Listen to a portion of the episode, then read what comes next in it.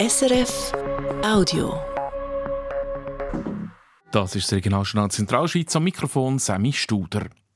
Die Stadt Luzern schließt letzte Jahr mit einem grossen Gewinn ab und sie hat sich da zünftig verrechnet. Anstatt wie im Budget vorgesehen ein Minus von gut 30 Millionen Franken, schaut es Plus raus von 80 Millionen. Eine Differenz also von über 110 Millionen Franken.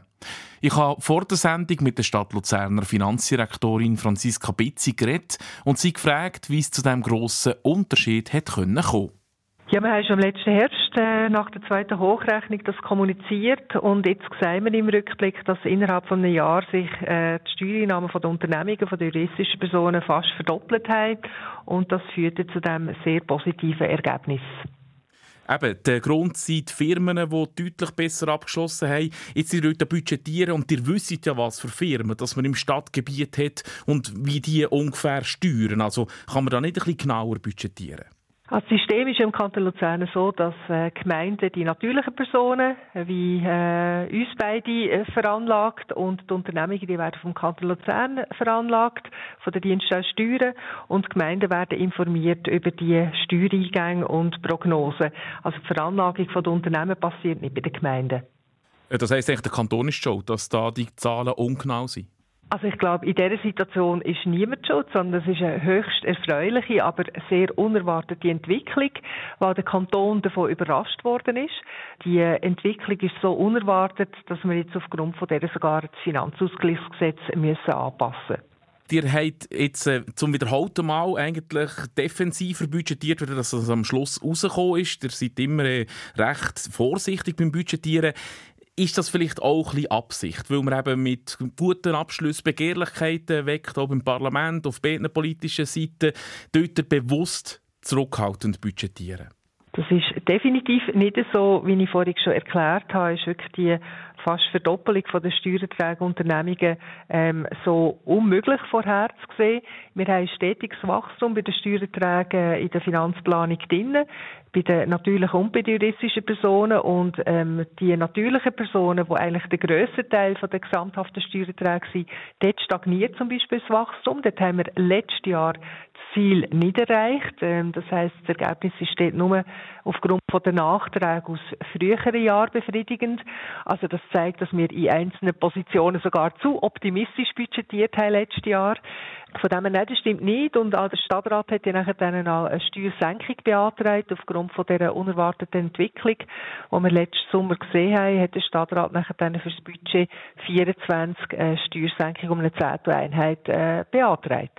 In der Medienmitteilung warnt ihr auch schon wieder, dass es jetzt zwar sehr gut aussieht, dass man auch in den letzten Jahren ähm, gute Abschlüsse gemacht hat, aber dass ab 2025, da kommen dann die Defizite. Jetzt, wenn ich zurückdenke in die vergangenen Jahre, das habt ihr eigentlich alle Jahre gesagt, jetzt wird es schlechter, jetzt wird es schlechter und es wird einfach nicht schlechter. Also ist es nicht langsam auch nicht mehr glaubwürdig, wenn ihr immer warnt und es trifft nicht ein?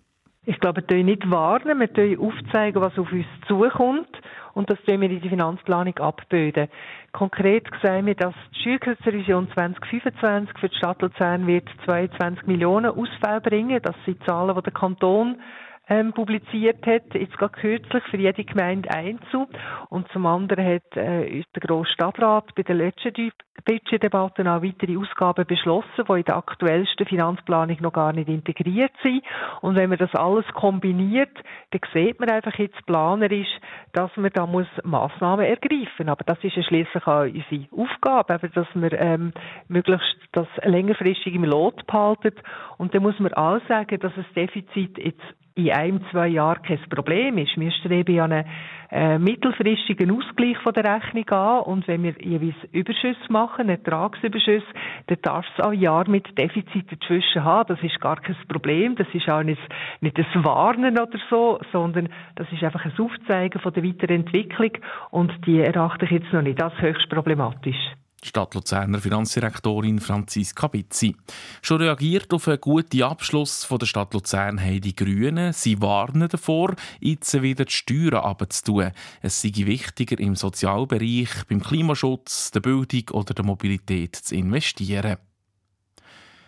Die Schifffahrtsgesellschaft Städtersee SGV will ihr Motorschiff Saphir umrüsten und neu mit Wasserstoff fahren.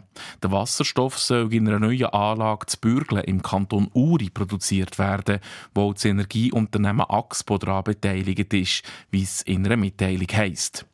Der Saphir ist seit zwölf Jahren für die SGV unterwegs und kann 300 Passagiere transportieren. Baut hat nicht die SGV-Werft Schiptec zu Luzern und die soll jetzt das Schiff auch auf Wasserstoffbetrieb umrüsten, und zwar ab dem Herbst 2025. In der Anlage zu Bürgle wird Taxpo 260 Tonnen Wasserstoff pro Jahr produzieren.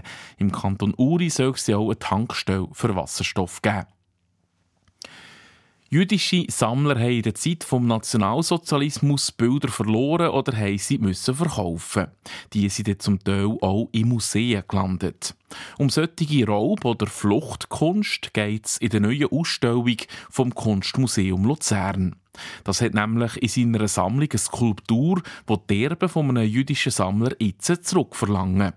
In so einem Fall gäbe es verschiedene Möglichkeiten, wie ein Museum damit umgehen könnte, sagt Sammlungskonservatorin Alexandra Blättler. Es könnte sein, dass man das Werk einfach restituiert, zurückgibt, ohne Bedingungen daran knüpft. Es muss aber nicht immer das das Gerechteste sein, weil man kann auch Fälle haben, man sieht, ein Kunstmuseum hat auch einen wichtigen Grund, dass es vielleicht in einer Sammlung bleiben auch vielleicht um die Geschichte genau zu erzählen. Darum gibt es auch die Lösung, dass man wie ein gemeinsames Eigentum vielleicht könnte anstreben ähm, Es kann aber auch sein, dass man nochmal eine finanzielle Lösung findet, dass man eigentlich wie eine Nachzahlung auch macht, dass es dort wirklich einen Geldfluss gibt, weil es viel zu billig verkauft worden ist. Also da gibt es zahlreiche Möglichkeiten. Sie sind aktuell mit den Erben in Verhandlung und genau selber abklären, was sie machen könnten. Es ist das erste Mal, dass jemand ein Werk vom Kunstmuseum Luzern zurückfordert. Wie die Büste damals auf Luzern gekommen ist, das und mehr hören ihr heute am Abend im Regionaljournal Zentralschweiz ab um halb sechs hier auf SRF 1. Das war ein Podcast von SRF.